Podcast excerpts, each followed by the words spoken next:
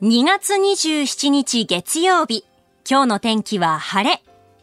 ニッポン放送、新行市佳の OK Cozy up。朝6時を過ぎました。おはようございます。ニッポン放送アナウンサーの新行市佳です。おはようございます。ニッポン放送アナウンサーのひろたみゆきです。あなたと一緒にニュースを考える OK コージーアップ。今週1週間は飯田浩司アナウンサーがお休みで、えー代わって私新業が担当します。今日は広田美幸さんです。よろしくお願いします。よろしくお願いします。まあ、昨日も朝早くて、今日も朝早くて。はい、二円頭です。すいません。いえいえよろしくお願いいたします。ありがとうございます。今日月曜日ですよ。日曜日じゃありませ。そうですね。今日月曜曜日ですよ。あの、先週の金曜日なんですけれど、はい私、あの、柿穴正あなたとハッピーのあの番組の中のうん中継コーナーを以前担当していて、懐かしいですね。懐かしいですよね。外はお任せ。そう、いやー、やってましたね。やってましたね。まあ、各駅でこう巡っていって、うんそこでこうリスナーの皆さんのお話を伺ってというはいコーナーだったんですけれど、まあ、その時にですね、あの、出演していただいたもう本当にお世話になった、うん北島三郎さんのお弟子さんで演歌歌手の山口ひろみさんに、はいはい。久しぶりにお会いしたんですよ。ええ一緒に行ったんですか？そうなんですよ。うんもうずっとこう会いたいなと思ってたんですけど、コロナ前は一緒にブラインドサッカーの試合を見に行ったりとか、あとミュージカルを一緒にこう見に行ったりとかもしていたんですけれど、なかなかちょっと会えていなくて、ええようやく、あ、ようやく会えましたね。よかったですねはい。で、うん一緒にですね、あの、隅田トリフォニーホールで行われた海上自衛隊東京音楽隊の定期演奏会におーやっぱ音楽つながりなんですね。音楽つながりで、ちょっと行きたいなと思って行ってきたんですけれど、はいはもうね、すごかったんですよ。いやーわかります。私も大好き。大好きですか？大好き。あの、三宅ゆかり二等階層の澄んだ美しい歌美しい声。ですよそれに、うんあと、ラプソディーンブルーの演奏があって、はいはいあの、ピアノがね、すごくこう、一部ピアノコンチェルト競争曲のようになっていて、もう聴かせどころがあるんですけど、かっこよくて、すごく元気もらったんですよね。あれなんでしょうね。あの元気もらえる感じね。本当ですよね。うんえ、ひろたさんも何か行かれたことあります？私はあの陸上自衛隊のあ今回は陸上自衛隊が中心だったんですけれども、はい。自衛隊音楽祭り。ああ、去年去年。3年ぶりに。そうなの。開催されましたよね。行きましたよ、もうね本当に元気になるし、であの自衛太鼓っていう太鼓がはいもうね、はい。い、ろんな全国から集まってきて、えもうねお腹の底からドゥドゥンドゥドゥンドゥドゥンドゥドゥン震えますすごく元気になる。あの空間が震えてね。そう震える。私も自衛太鼓大好きで。圧が、ね。か音の圧ってすごいんですよね。すごいですよね。迫力あってね。で、叩き方も、腹筋をこう使ってる感じがしてかっこいいんですよね、これがね。はい。素晴らしいです。あー。ひろたさん、楽器っていうのは何か？あ私はねあの中学校の時にオーケストラに入っていて、えーあそうだったんですね。そうなんですよ。でホルンをフレンチホルンを担当しておりました。じゃあ、ホルンを持って？持って。えー。重いんですよねホルンってねあれ、ねえそれこそあの音楽祭りとかに行くと、はい。い、わゆるこう、マーチングバンドというか、うん。演奏しながらこう歩くじゃないですか。あれすごいですよね。そう。私は無理ですよ。オーケストラだからずっと椅子に座ったまま。でもなんか想像すると、うん。その歩くスピードも一定で揃っていて、ピタッピタッってかっこいいですよね。列が一切乱れてなくて、でフォーメーションビシッて決まるじゃないですか。うんこれ上から見るとなお美しいんですよね、これが。素敵ですよね。新行さんだって楽器あ、そうですね。吹奏楽部だった頃は、うん。コントラバスを担当していて、で、習い事でエレクトーン、電子オルガンと、エレクトーンねあとドラムをちょっとやってた。えドラムもできるんだ。なんですよ。すごい。何でもできるいやいやいややいやいや、でも吹奏楽部だったのに、はい。吹く楽器一切やってなくて、な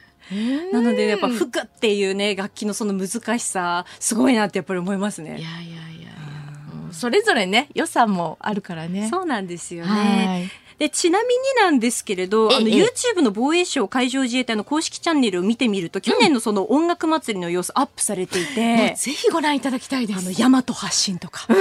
とかっこいいです。最高です。最高ですよね。はいはい。で、そしてですね、あの、今日コメンテーターにお迎えする東京大学先端科学技術研究センター特任講師の井形明さんは、うん。以前あの、お越しいただいた時に伺ったのが、実はあの、トロンボーンを、そうでしたそうでした。私ね、はい。井形さんの時私だったんですよ。そう、そうなんですよ。広田さんだったんですよ。ね。ねなので今日はこのスタジオ全員こう楽器経験者になるっていう。嬉しいですね。そんな放送になりそうですね。はい、楽しくいきましょう。はい、よろしくお願いしよます。ろしくお願いします。あなたの声を届けますリスナーズオピニオンです。この番組はリスナーとコメンテーター、私や広田アナウンサーみんなで作り上げるニュース番組です。えー日々のニュースに関してぜひメール、ツイッターで番組にご参加ください。えーツイッターいろいろいただいてましてですね、ガレオンさん、今日の代打は広田さん、マンデー早起き有楽町か、違うそうじゃないと。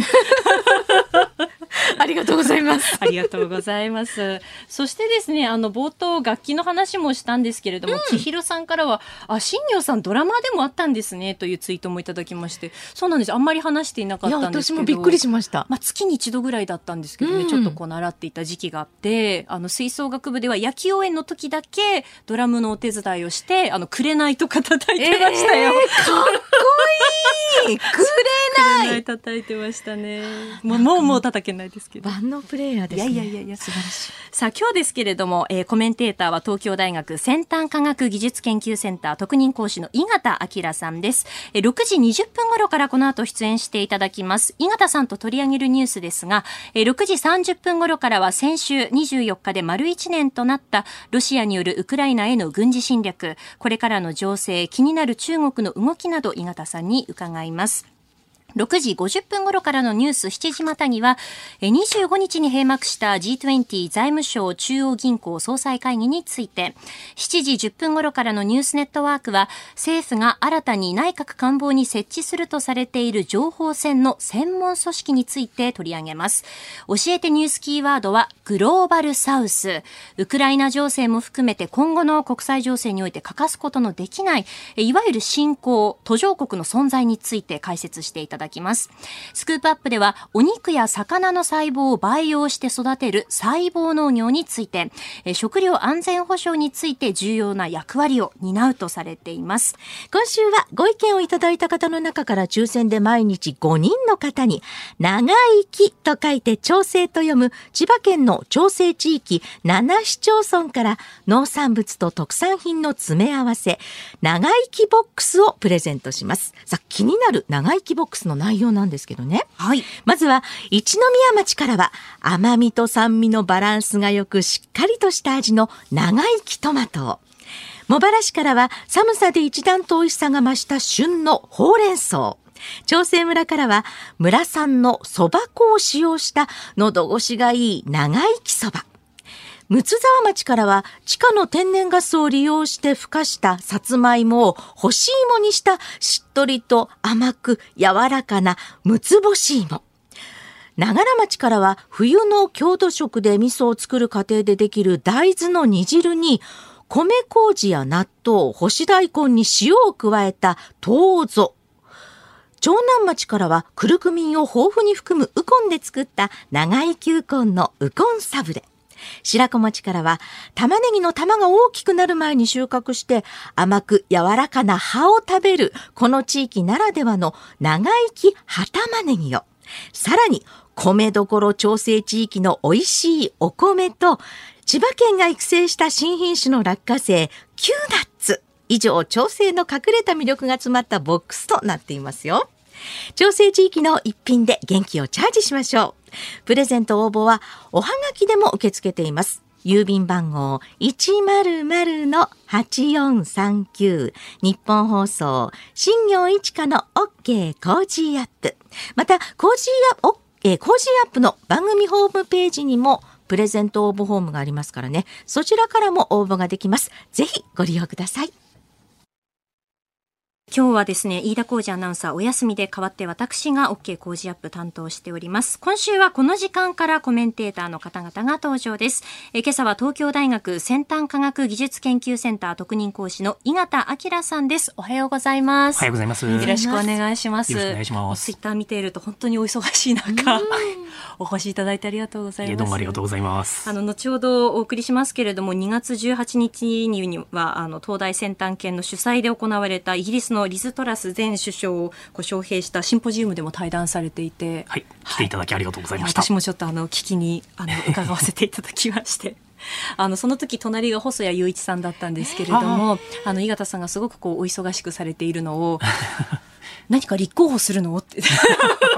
やいやいやたまたまですたまたまです。っていう冗談もあったりもしたんですが 後ほどねあのリスナーの皆さんからもすごく気になりますというふうなツイートもたくさんいただいていますのでそのお話は後ほどたっぷりと伺っていきます、えーこの時間ちょっと長官各紙ですねご紹介していこうと思うんですが、えー今朝は各紙バラバラですね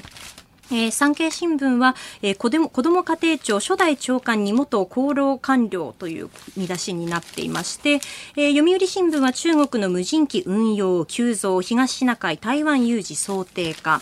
朝日新聞は特集記事になっていまして、えー毎日新聞も特集ですね、えー新津波浸水域、えー幼稚園とかですね、えー養護施設が全国に少なくとも3276箇所あるということが毎日新聞の分析で明らかになったという、えーそういう特集記事を展開しています。で、その中でも気になる記事なんですけれども、えー日経新聞のですね、7面なんですが、えー顔認証で本人確認協業ということで、えーこれがですね、日立製作所とパナソニックホールディングス傘下のパナソニックコネクトが、えー商業店舗など向けの顔認証技術を使った本人確認サービスで協業するというニュースです。これについてですね、あの、井形さんにお話を伺っていきたいなと思うんですけれど、この記事の中だと、まあ、スマートフォンなどで顔や証明書などを登録すれば、店舗や、まあ、ホテルといった場所で入場とか、あと即時決済など、いろんなサービスをこう顔パスで受けられる、2023年度中の事業化を目指すというふうになっているんですけれども、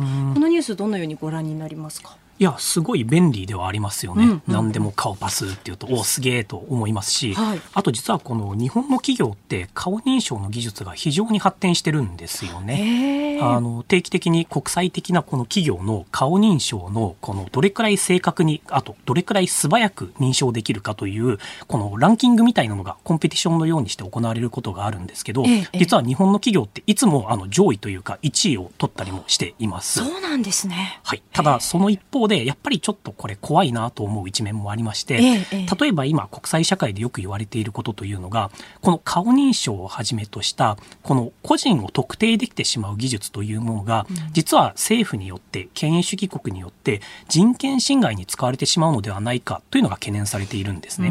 で具体的にははい。新疆ウイグル自治区にある監視カメラでこうパッとそこにあるカメラが顔認証であこの人は90何パーの確率でウイグル人ですっていうことになると急に警察の方が来てちょっとお話いいですか？っていうような形で使われているのではないかというような疑義が出ていたりもします。うん私も最近ですねあの AI 監獄ウイグルという本を読んでそういった記述があって怖いなと思ったんですよね。うん。あのですので今実はあの欧米の諸国で言われていることというのが、ええええ。やっぱりこの人権侵害に使われてしまうかもしれないようなこの顔認証の技術だったり製品というものに関しても、はい。みんなで輸出規制輸出管理というものを新たな枠組みとして作っていこうというような動きが進んでますね。あいわゆるその悪用される可能性があるところには輸出しないっていうことなんですね。まさにそうでして、今までですとミサイルだったりだとか、はい兵器っていうものはやっぱり輸出するのをやめようということで、うんうまあ輸出管理があったんですけど、ええ今回はそれを初めて人権侵害に使われるものもみんなで輸出管理していこうと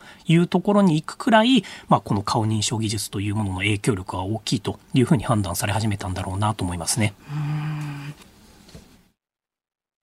今朝のコメンテーターは東京大学先端科学技術研究センター特任講師の井形明さんです。引き続きよろしくお願いします。よろしくお願いします。えーこの時間、ここが気になるプラス、えー先週2月24日に丸1年になったロシアによるウクライナへの軍事侵略について、えー井形さんに伺っていこうと思うんですけれども、えー井形さん、どのようにここまでご覧になっていますか？いやー最初は本当にもうすぐ終わるだろうというふうに思っていたらあれよあれよともう1年も経ってしまったんだなというのが率直な感想ですね。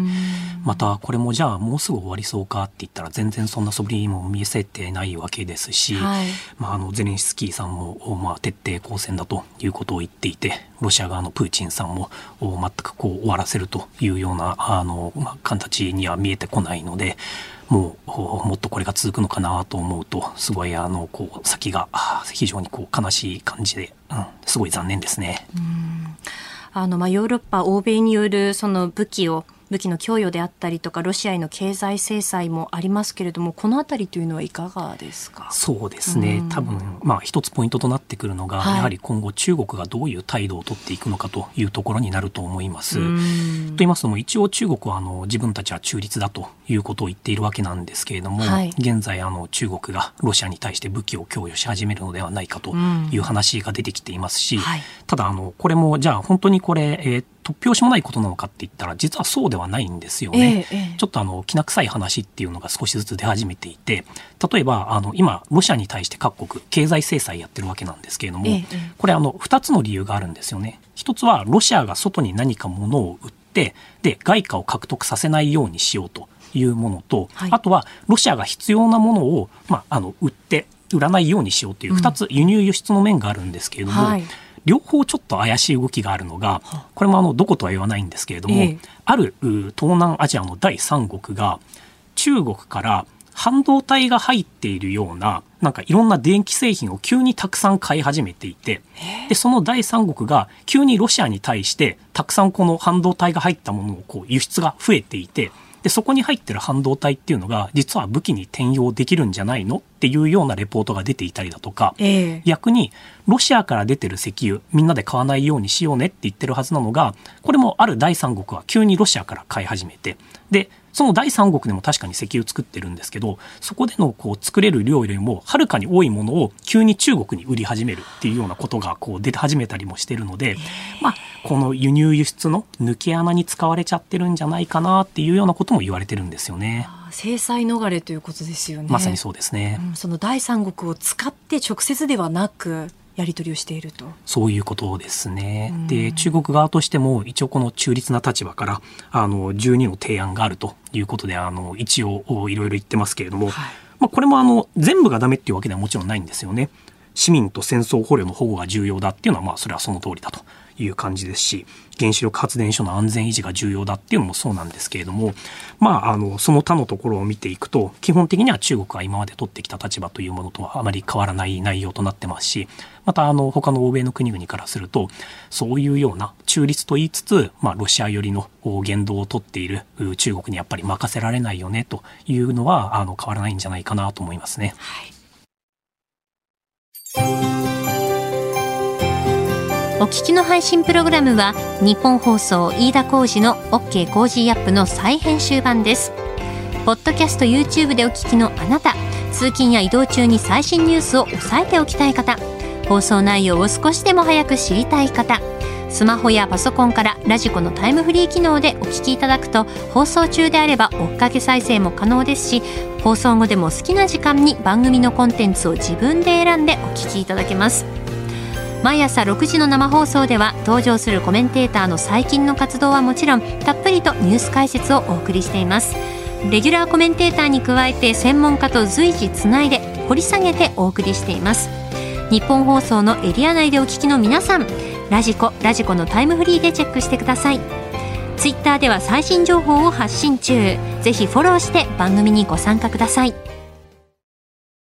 あなたと一緒にニュースを考える新業一華の OK コージーアップ。コメンテーターと7時をまたいで掘り下げていきます。え今週は飯田浩司アナウンサーお休みでして、え代わって私新行が担当いたします。今朝は東京大学先端科学技術研究センター特任講師の井形明さんです。引き続きよろしくお願いします。よろしくお願いします。えー、円相場は1ドル136円50銭付近で取引されています。それではまずはこのニュースからお送りします。G20 財務省中央銀行総裁会議が閉幕。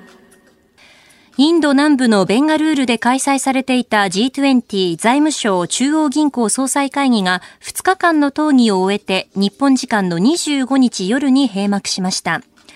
ウクライナ侵略を強く非難し、世界経済に及ぼす影響を懸念する日本や欧米などに対して、ロシアと中国が反対を示したことから、議論成果となる共同声明はまとまりませんでした。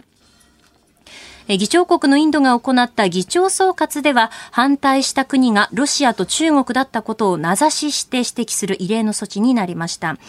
そして G20 の財務省中央銀行総裁会議が共同声明の採択を見送ったのは去年4月の会議以降4回連続になります。これについて岩田さんどのようにご覧になりましたか？はいあの G7 と G20 と2つあると思うんですけれども、はい、一般的に今までは政治とか安全保障に関することは G7、はい、経済に関しては G20 で議論しようという形で進んでいたんですよね。ええ、ただし、まあ、あのこの G20 における中国とロシアがこういろんなことに反対をしてきてで実際にあの先ほども言われた通りもう4回連続で、えー、この共同声明の採択を見送っているというようなのは、やっぱり今まで国際秩序国際枠組みとしてちゃんと機能していたものっていうのが、はい、あまり機能しなくなってるっていう一例だと思うんですよね。えー、でこれもちろん G20 もそうなんですけれども、最近はよく国連の安全保障理事会も、結局は中国とロシアが入っていてで自分たちが悪いことやってもそれに関して何か言おうとしても拒否権発動と言って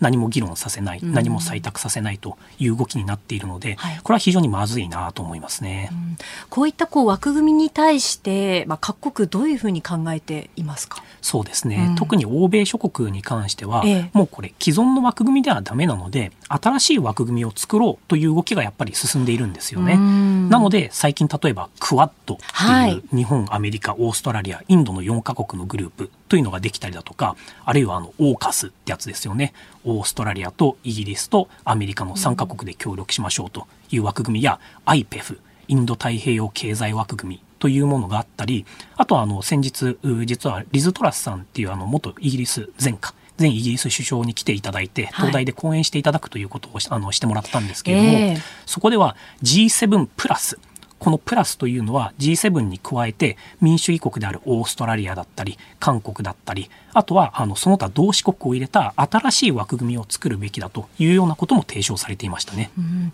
あの記事でも出ていますけれども、まあ、経済版 NATO なんだというその枠組みについて言及がありますけれども、まあ、具体的にはどういったことをこうやっていくっていうところでトラスさんも言及されてたんでしょうか？はいトラスさん実は非常にあの経済安全保障だったりだとか、はい、あとあの外交政策に関してはかなりの専門家なんですよね。あの首相をやってた間はどうしてもこう国内の経済政策がというところばかりに注目をされてしまったんですけれども、はい、それ以前の例えば貿易担当大臣だった時であったりだとか、ええ、外務大臣だった時に関してはこの他国から行われる経済的威圧にどういうふうに対抗していくべきなのかっていうことであったりだとか、あるいは中国が今世界中で行っているような一帯一路と呼ばれる様々なインフラを作ってあげますよと言いつつ、実は債務の罠という形で、まあ、借金付けにしてしまうというようなことにならないように、同志国、民主主義国同士で、このいろんな重要なインフラを第三国に対して輸出していくのを協力すべきだといったような、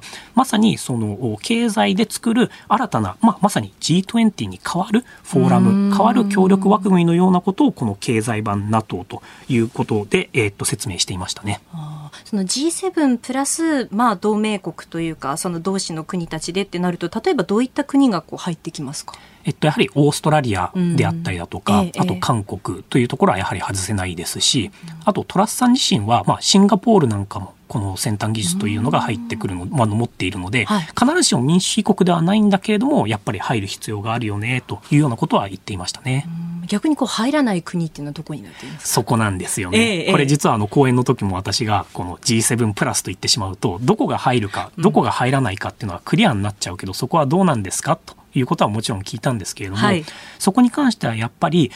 こう積極的に協力したいということを言ってくれる国に関してはできるだけ、えーとまあ、ウェルカミングな形で進めていきたいというまあ、ちょっと濁した答えだったという感じですね。そのこう枠組みを作るにあたって何をもって、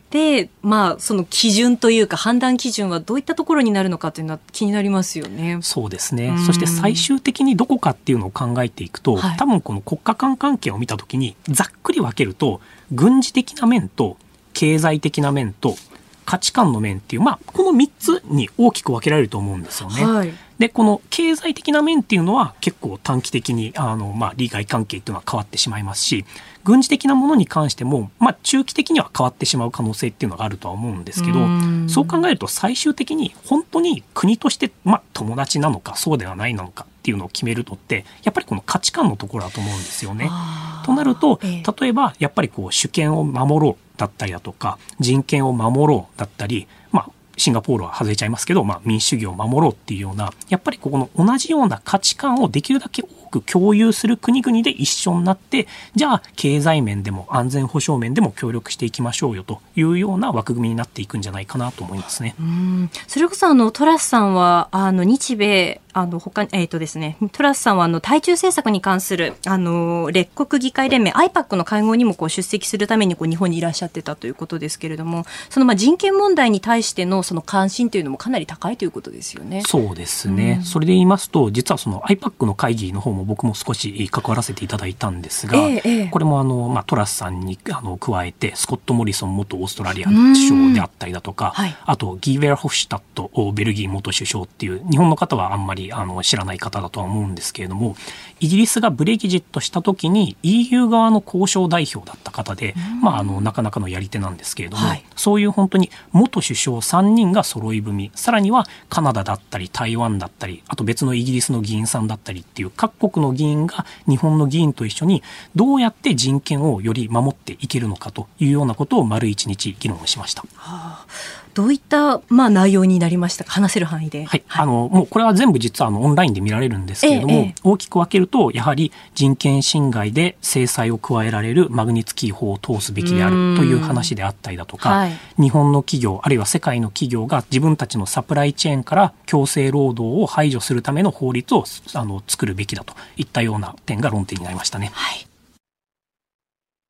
今朝のコメンテーターは東京大学先端科学技術研究センター特任講師の井形明さんです。え今週は飯田浩二アナウンサーお休みで代わって私新業がお送りしています。で、先ほどですね、あの、いろんなこう枠組みがクワットであったりとか IPEF であったりとかいろんなものがこうできてきているという話がありましたけれども、あの、関連してメールがいつ届いておりまして、新宿区の秀谷さんからですね、あの、国連の無力さと常任理事国が戦争の当事者であることに憤慨しています。えー、現在の状況では国連を解散して新たに全ての国が平等の立場での組織を作り直した方がいいと思いますというメールなんですけれども、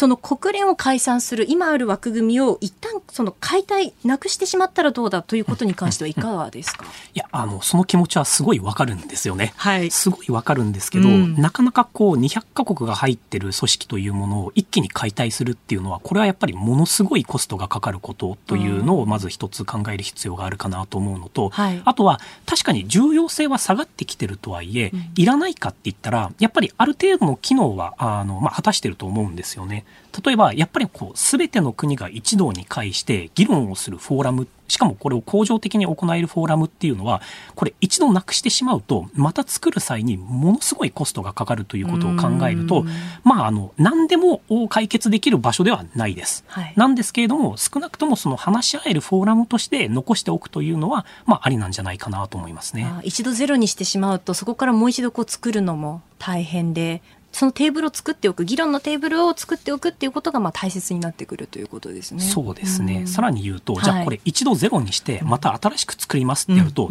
できない気がするんですよね。うん。うん、なんでかっていうと、結局中国とかロシアとかがだったらこうしろああしろって言ってきますし、あとはまあ日本としてもこうしてほしいインドもこうしてほしいで、まあ、グローバルサウスもこうしてほしいみたいな話が絶対どんどん出てきて結局議論しながら何もできないっていうことになってしまうと、まあ、もったいないかなと思いますね。うん。でちょっと話戻りますけれども、まあ、クワッドとか IPEF いろんな枠組みがある中でその中でのその日本の役割期待されている部分っていうのはどういったところになってきますか？はい、あのやはりこの経済安全保障の分野に関しては日本に対する期待っていうのは非常に高いんですよね。実はそのこれそうこの IPAC の会議があってトラスさんの講演会があってっていうその次の月曜日には、はい、G7 の日本に対して期待することはこれですっていうのをドイツとイギリスとカナダの議員があのいろんな日本の大臣レベルの方と会いながらこうあのこういうことをやってほしいというのを伝える時に僕もあのちょっと横にあの入れさせていただいて同席させてもらったんですけれども、ええ、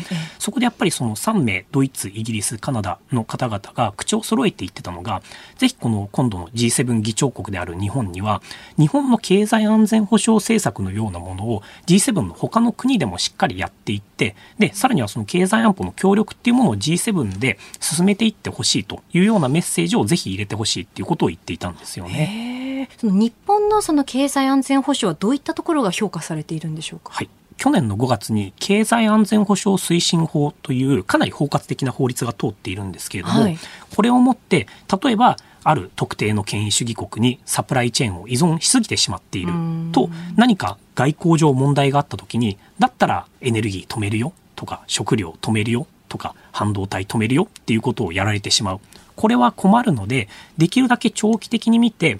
まあ、中国とかロシアへの依存を減らしていこう、はい、でそれを減らす際にこれ民間にだけにお願いしても、ええ、いやだって中国の方が安いじゃんとかロシアとずっと取引してたじゃんっていうふうになっちゃうので、はい、政府が場合によっては少し補助金お金を入れてでこのサプライチェーンを別のところに移すっていうことができるようになったんですよね。でこれはやっぱり他の国の政府からするといやうちもそういう法律欲しいなってなるわけなんですよ。なぜかというと、はい、ヨーロッパの国々今中国ロシアにかなりいろんな分野で依存してしまっているので、ええ、そこを政府が民間の後押しができるような法律っていうのはぜひ通したいと思っているようですね。あその一部報道によるとそのヨーロッパは中国とそのまあ経済的な面においては比較的こう中立なんじゃないかっていう見方がある中で、まあ、そういった部分の議論が出てるっていうことなんですかね。そうですね、むしろこう中立になってきたという点があの重要かなと思っていて、本当数年前まではもう中国とは経済的には一緒に儲けていこうよっていう立場だったんですよね。はい、というか日本も基本的にそういう立場だったじゃないですか。で場合によっては今もまあ、経済的に貿易が続けられるところは続けていこうというような立場をどこも取ってるとは思うんですけれどもやっぱりそれがヨーロッパの経済界であってもだんだん中国に対する見方っていうのは厳しくなっていますし政府もその見方っていうのは厳しくなっていて、はい、今は中立というかやはりこう中国に対して懸念する声という方が若干強くなってきてるんじゃないかなっていうのが僕の感じではありますね。はい、おはようニュースネットワーク。この時間に取り上げるニュース、こちらです。情報戦に備え、政府が内閣官房に専門組織を創設へ。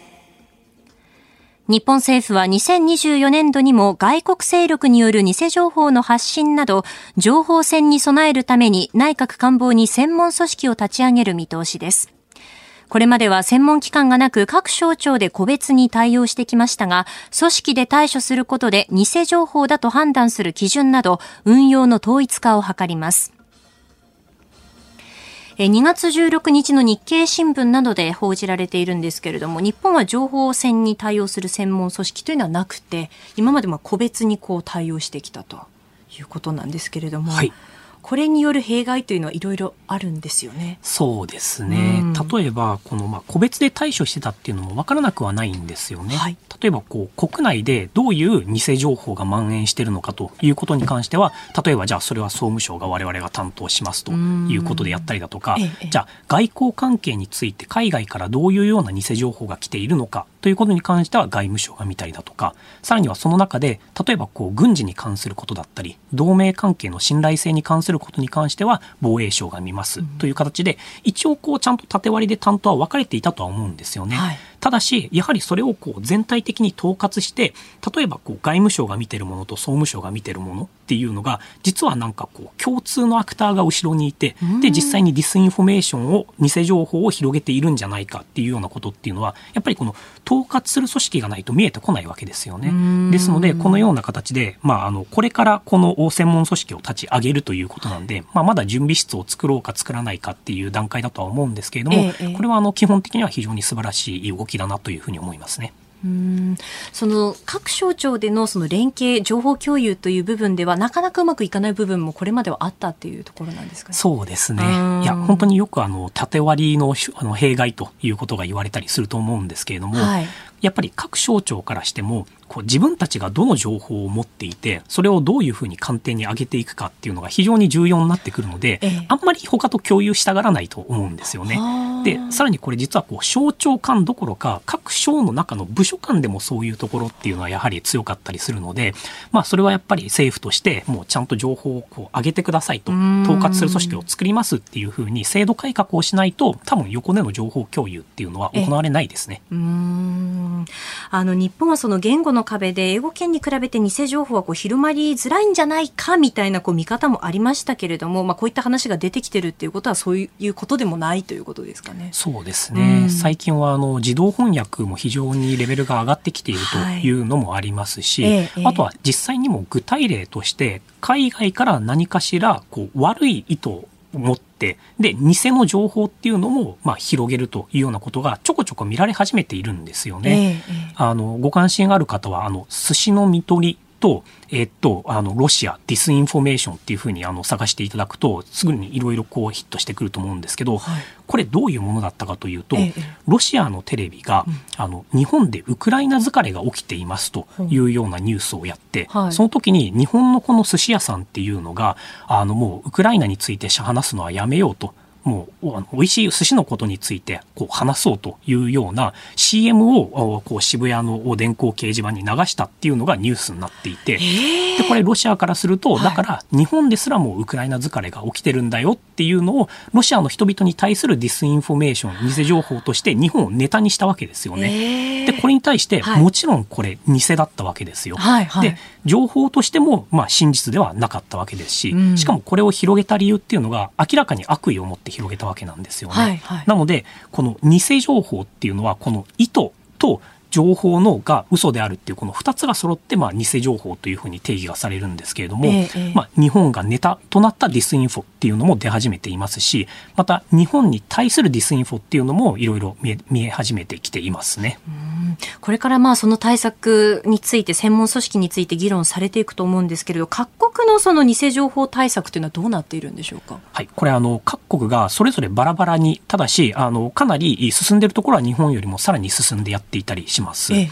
例えばあのアメリカなんかですと国務省、まあ、日本の外務省にあたるところなんですけれどもここがもう偽情報対策偽情報対策の専門部署というものを作っていて、うん、でそこがあの一般の人たちに対する偽情報を特定するためにはこういうようなことを知っておきましょうというような教材をどんどん作ったりだとかなんかあのネットゲームみたいのを作ったりだとかっていうこともしていますし、あとはあのアメリカの国防省ですよね。ここでもまあ先ほども話したようにアメリカとその同盟国に対する信頼性というものをこう攻撃するような偽情報を自分たちが積極的にネットに行って調べてきてでこういう偽情報があったっていうのを特定するとすぐにそれに対して対応するというようなあの担当者を作ったりだとかあのしていますしあとオーストラリアなんかを見たりするとこれは外国から国内に対する干渉であるということでこの CFI って言ったりするんですよね、はい、 Counter Foreign Interference、この外国からの干渉に対抗していく省庁間横断型のシステムというものを数年前から作っていますしあとヨーロッパでは、はい、ヨーロッパのあのディスインフォメーションセンターみたいなものを作って、ええ、そこでもうファクトチェックをバンバンやるというようなこともやっていますね。これ日本は参考にできる部分っていうのはたくさんありますよね。たくさんありますね。あの日本でも最近ファクトチェックはしっかりしようというようなことで新たな団体もポツポツ出来上がってはいると思うんですけれども、はい、ある意味ファクトチェックってこう散らかっちゃった後をどう片付けるかっていう話なんで結構大変なんですよね。でこれ一番簡単なのは、はい、まずそもそも偽情報がこう発信されないように何かできることがあるんじゃないかというところに着目したりだとか、ええ、偽情報がこうもう作られてしまってただそれが拡散するのを早いうちに止められるんじゃないかだったりだとか、あとはそもそも偽情報が生成される前の普段の一般的な状況から、えっと、例えば先ほども言った通り一般国民に対してもうちょっとこう教育をしていく必要があるんじゃないか。っていうことだったりだとか、あとは日本の政府がよりインテリジェンス能力を高めて、で、そういうこう偽情報をやってきてる相手がどこなのか、そのソーシャルメディアで例えばツイッターとかフェイスブックでいろんなアカウントがその偽情報を発信してるわけなんですけれども、はい、その裏には一体どのアクターが潜んでいるのかっていうことを調査するような、まあ、権限、能力というものを付与していくべきなんじゃないかだったりだとか、本当にあの、様々なディスインフォメーションの段階において、どう対抗していくべきかというのの対策を考えていく必要があると思いますね。その偽情報が拡散される前に止めるということを考えると、どういったその偽情報が拡散される恐れがあるっていうことを予測することも必要になってくるっていうことですよね。うんうん、素晴らしいですね。その通りでして、えっと、それは実は prebunking って言ったりするんですね。はい、でこれあんまりあの聞き慣れた言葉ではないと思うんですけれども簡単に言うときっとこう将来こういうことが起きたら、こういうような偽情報が広がってくるだろうから気をつけてねっていうような若干未来予測的な感じなんですよね。で、そんなんできんのかとか思ったりするとは思うんですけれども、ええ、実際にこれあの、ロシアのウクライナ侵攻の時にはやられていて、うんうん、ロシアがこう、ウクライナにもしかして攻め込むかもっていうようなざわざわしてる期間に、例えばアメリカなんかは、ロシアがもしウクライナに攻め込んだら、きっとこういうような情報がどんどん出てくるけれども、それぞれ偽情報ですよっていう、まあ、先にファクトチェックしちゃうみたいなことをやってたんですよね。ええ、そうすると、こう、各国のメディアっていうのはそれをもう目を通しておくと、こう、実際に戦争が始まって、で、事態がどんどん激しく動いてる時に情報がすごいたくさん出てくるわけですよね。はい、その中で、あ、これ嘘だ、これ嘘だ、これ嘘だっていうのをメディアがあらかじめ分かってると、それを拡散しないっていうことになるんですよね。で、実際に、例えば今後、例えば中国が台湾において何かやり、やるっていうようなことがもしあった場合、それに向けた、なんていうんですかね、あのディスインフォメーション対策っていうのも prebunking っていうのも実は日本としてはできるんじゃないかというようなことも考えられますね。その情報収集能力という点でいうと日本っていうのはいかがなんでしょうか？そのインテリジェンスというか。はい、あのどこも頑張ってるとは思うんですけれども、ええ、やっぱりあのもうちょっと予算つけてあげてもいいのかなっていうのは正直思いますね。あどういったところが難しいですか？やっぱりあの全体的なこの予算の額であったりだとか、うん、あとはこう専門家の人数の数っていうのが他国と比べてだいぶ少ないというのもありますし、あとはこう日本の中でもちろんあの政府内ではいわゆるセキュリティクリアランスという情報をしっかりとあの保護しましょうと。で、実際にそのとあの秘密にしてる情報にアクセスできる人っていうのは信頼できる人かどうかっていうのを、まあ、バックグラウンドチェックして、あのあのその人たちだけにしか情報をアクセスできないようにしましょうとい。うのが、はい、もうシステムとして出来上がってるんですけれども、ええ、例えばそれがアメリカだと民間の人でもそのクリアランスを持っていてある程度この秘密の情報にアクセスできる人っていうのがいたりするんですよね。でアメリカ大体人口3億人くらいだと思うんですけれども、えー、この民間も含めてクリアランス持ってる人って300万人近くいるんですよ。そうなんですかでそうなってくると例えば本当に秘密の情報にアクセスできるその政府の人たちだけではなくてこの民間の中にもある一定数、まあ、だから人口の1%くらいですよね、はい、がオープンソースだったりだとか自分のこうビジネス相手だったり知り合いからこう取ってきた情報でこれもしかして重要なんじゃないの？というものがあるとそれを他の人たちと共有できるようなシステムを作っておくっていうのはこれは日本でももしかしたら重要かもしれないですね。まさにあの経済安保の機密資格制度の創設に向けた有識者会議というのが初会合を2月22日に迎えていましたね。はい。この時間は教えてニュースキーワードです。グローバルサウス。先週24日、ロシアのウクライナ侵略から1年に合わせ G7 首脳によるテレビ会議が行われました。会議では名指しは避けたものの中国を念頭に第三国に対してロシアへの軍事支援を停止するように強く警告。また、グローバルサウスと呼ばれる新興途上国との連携に注力する考えも示しました。えテレビ会議にはウクライナのゼレンスキー大統領も出席しまして首脳声明が発表されました。え改めてここでグローバルサウスとは何かというところから紐解いていきたいんですけれども、はい、はいえっと、グローバル、世界、サウス、南ということで、簡単に言うと南半球にある国々の中でも、特にあの新興国だったりだとか、発展途上国について、こう、まとめて言うときに、グローバルサウスですということを言ったりします。うん、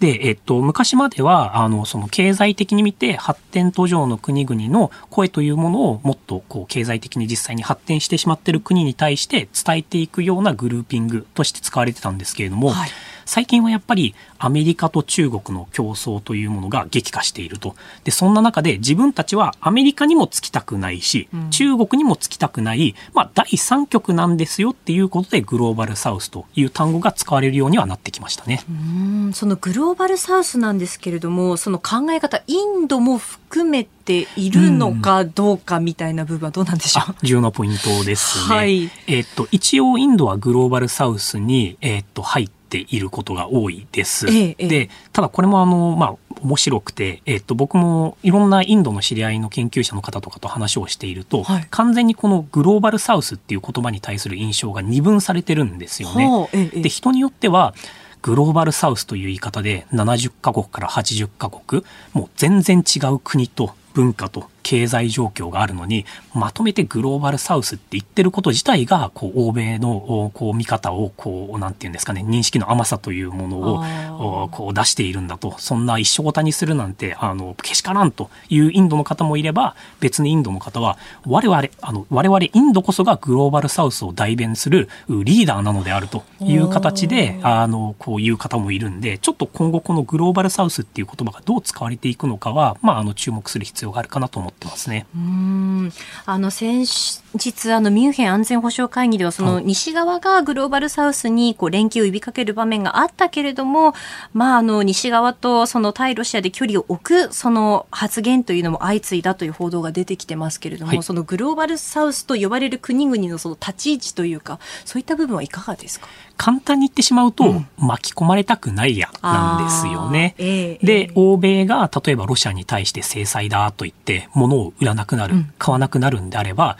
代わりに自分たちが高く売りたい安く買いたいと。で、自分たちはやっぱりこの経済的な発展っていうのが最重要なんであって、まあ、あの、ロシアもウクライナも、あの、大変みたいだけれども、我々としては中立な立場で設けさせてくださいと言ってしまうとちょっと言い過ぎなんですけれども、はい、まあ、要はやっぱ巻き込まれたくないというのが基本的なグローバルサウスのスタンスと考えていいと思いますね。そのグローバルサウスに対して日本っていうのはこう、どう向かっていけば、向き合っていけばいいというふうに思いますか？はい。日本はやはりこの G7 の中でも唯一のアジアの国であるとい。うところと、はい、あとは、あの、東南アジアであったり、うん、あとはなんかティカットっていうような国際会議を通じて、はい、アフリカともいろいろとあの開発で連携しているというようなこともあるので、ええ、日本としてはまさにこの、まあ、グローバルサウスと、まあ、これに対象して言うならばグローバルノースの橋渡しをするような役割を日本が果たすべきだと考える方は非常に多いですね。あそこに対する期待値というのも高いですか？特に今年日本は G7 の議長国だというのもあって非常に高いですね。で、一方で気になるのがそのグローバルサウスと呼ばれている国々のこう代弁者のようにこう中国がこう狙っているというところもちょっとね、うん、気になるんですけれども。そう、うん、そこに関しては昔グローバルサウスっていう時は、やっぱり新興国を全部含めていたので中国も普通に入ってたんですよね。ただ今はその米中対立が激しくなっている。権威主義対民主主義っていうような対立が激しくなっている中で自分たちは一歩距離を置きたいグローバルサウスになっているので、はい、中国が代弁するようなこうことをされるとちょっと困るっていう人たちが出てきてるんですよね。だからこそインドがあのよし自分たちの出番だということで、まあ、あのリーダーずらしてっていう言い方をするとあれなんですけれども本当にあの自分たちはこの声なき人たちに対してこう声をしっかりと代弁してあげるリーダーなんだというような立場を取り始めてますね。そのインドの存在感というのも増していますよね。いやもう経済規模もどんどん大きくなっていますし、はい、人口も確か今年の終わりくらいには中国を抜くという話も出ていますしもうインドとしては自分たちはグローバルパワーなんだというような、はい、認識で、えーと、外交をやっていますね。うん今後の展開というのはどういったところが予想されますか？もうインドは基本的にはあの少し要はこう5年10年していけば自分たちの方が中国よりも大きくなっていくそしてこう経済規模も大きくなっていくっていうのがもう見えているのでどっしりと構えて自分たちは本当にアメリカにもつかない中国にもつかないロシアにもつかないただし、連携できるところは連携してあげてもいいですよっていうような、結構こう横綱的なあの外交をやるんじゃないかなと思いますね。さあ、この時間はここだけニューススクープアップです。この時間、最後のニュースを、スクープアップ岸田総理大臣培養肉の産業育成に意欲。岸田総理大臣は先週22日、肉や魚の細胞を培養して育てる細胞農業の産業育成に乗り出す考えを示しました。安全確保の取り組みを進め、表示ルールを整備するなど、新たな市場を作り出すための環境整備を進めるとしています。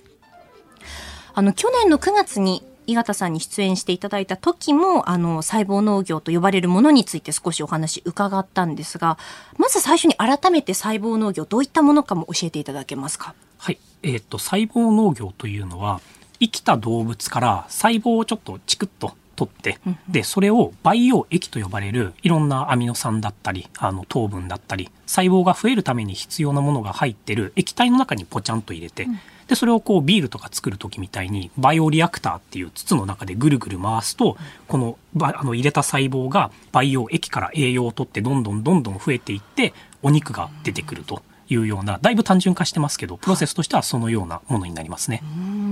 この、まあ、細胞農業が注目を集めるようになったそのきっかけっていうのは何だったんでしょうか？はい、いろいろあるんですけれども、うん、まずはやっぱりこの伝統的な、はい、あの畜産で作る、まあ、牛さんだったり豚さんだったりっていうのはあのよく言われるやつですよね。あの牛のゲップでオゾン層がこう破壊されてるんじゃないかだったりだとかやっぱりこう広大な土地を使ったりだとかあと牛とか豚が食べる穀物のために使ってる水の量っていうのを考えるとなかなかあのそれをそのまま穀物として人に食べさせた方がもっと多くの人がご飯が食べられていいんじゃないかだったりだとか、うん、このまあ環境面での話っていうのもありましたし、はい、あとはやっぱり今回のロシアのウクライナ侵攻によって、サプライチェーンがこうズダズダになってしまうと、うん、で食料の安定供給ができなくなるんじゃないかっていうような、まあ、問題であったりだとか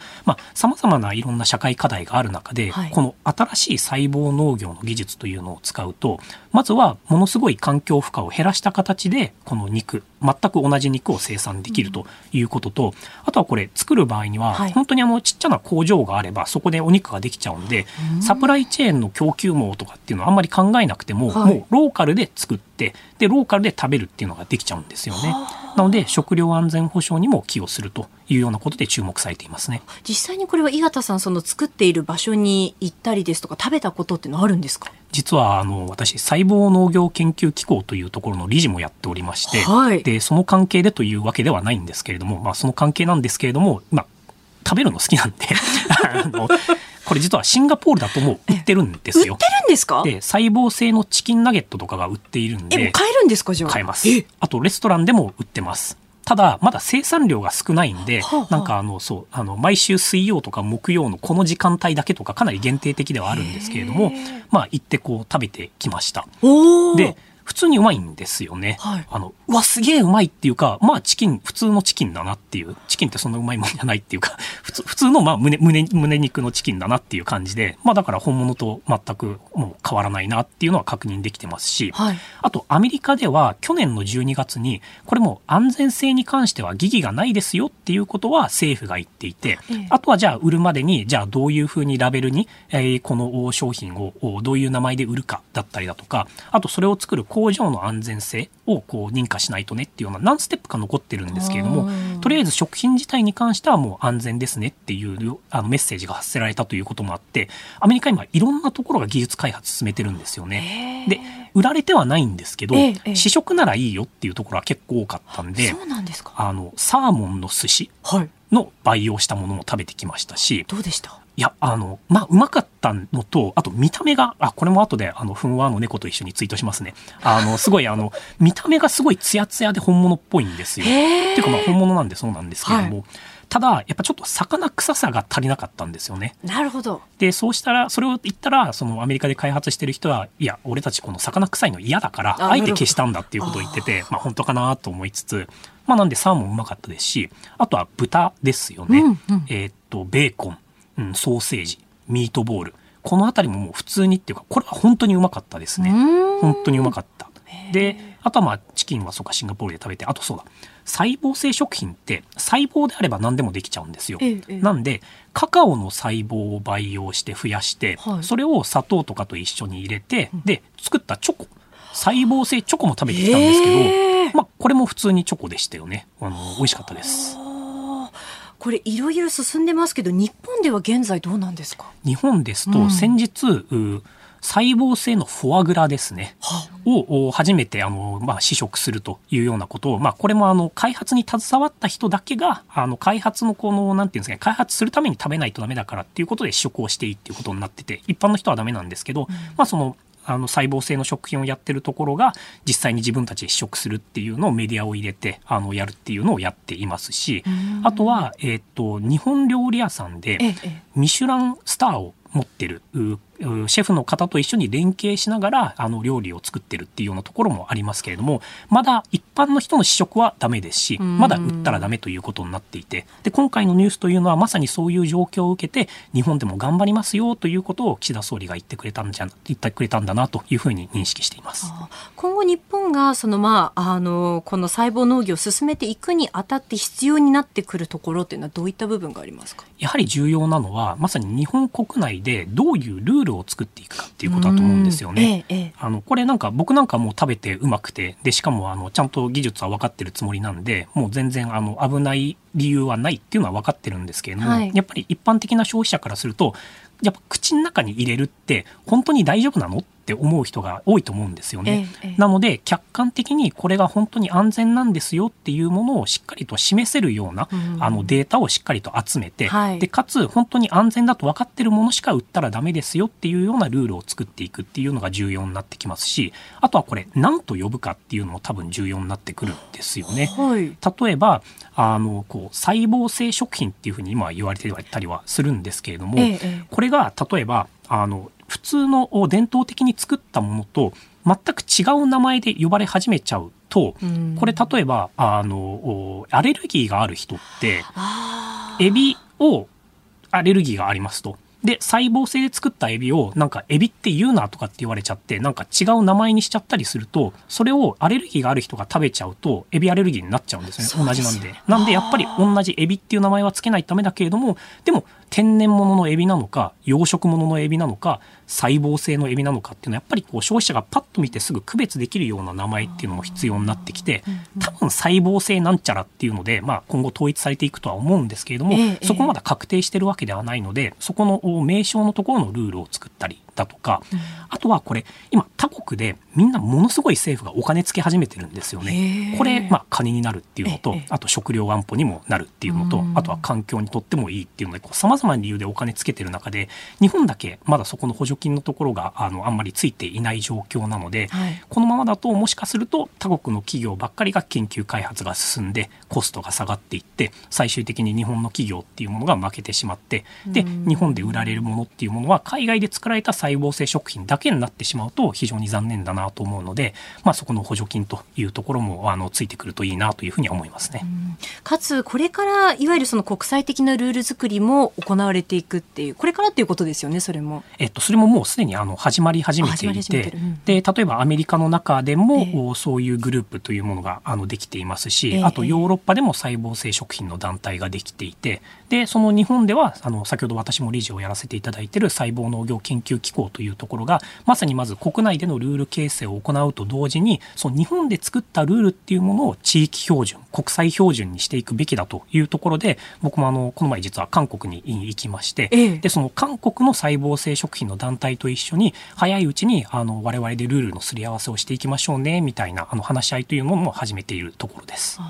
っと言い方が良くないかもしれないですけどいわゆるその日本にとって不利な形のルールになってしまうと困るっていうことですか、いやもう本当にあのその通りですね、ええまずは日本にとって不利にならないというのが一番でさらに言うと、はい。やっぱり日本にとって有利になるルールっていうのを作っていく必要があってでそうなると今の時点ですと、はい。これまだだから商品として売ってるのってシンガポールだけなので、はい。まだまだルール形成の余地があるんですよね、えその意味でできるだけ早く動くべきだということで今頑張っているところです。日本に有利なルールっていうのはどういうルールになっていきますか？えっと、やはりその日本ってこの安全だとメイドインジャパンっていうとすごい安心すると思うんですよね。ええなんでそこのこの日本の安全性基準の良さっていうものを他国に対しても広げていくっていうのは非常に有利になると思うんですよね。逆にこの安全性基準が低くてもいいよっていうのがあのグローバルスタンダードになってしまうと逆に日本で作ったものだけすごいこう安全性を証明するためのコストがかかっちゃってでもお他の商品と一緒に同じくらいの安全性ですよっていうふうに見られてしまうと、まあ、ある意味不利になっちゃうんでそこをむしろ日本でも日本で作られて日本の政府が OK って言ったくらい安全なんですよっていうようなルールを広げていくとそれは日本にとってプラスになると思いますしあとはやっぱりこのブランドですよね。例えば神戸牛の細胞から作ったものっていうのを細胞性の神戸牛だとか、あと、あるいはこれもうやっちゃってるところあるんですけど、海外があの細胞性の和牛を作ってますみたいなことで研究開発してるんだよって言って、こう投資を呼び込もうとしてるようなところも出てきてるんで、はいいや、ちょっと待ったと。勝手に和牛って使わないでくださいっていうような、まあ、ルール形成っていうのも、やっぱり日本が不利にならないようには進めていく必要があると思ってます。はい。えスクープアップ、岸田総理大臣、培養肉の産業育成に意欲というニュースを取り上げました。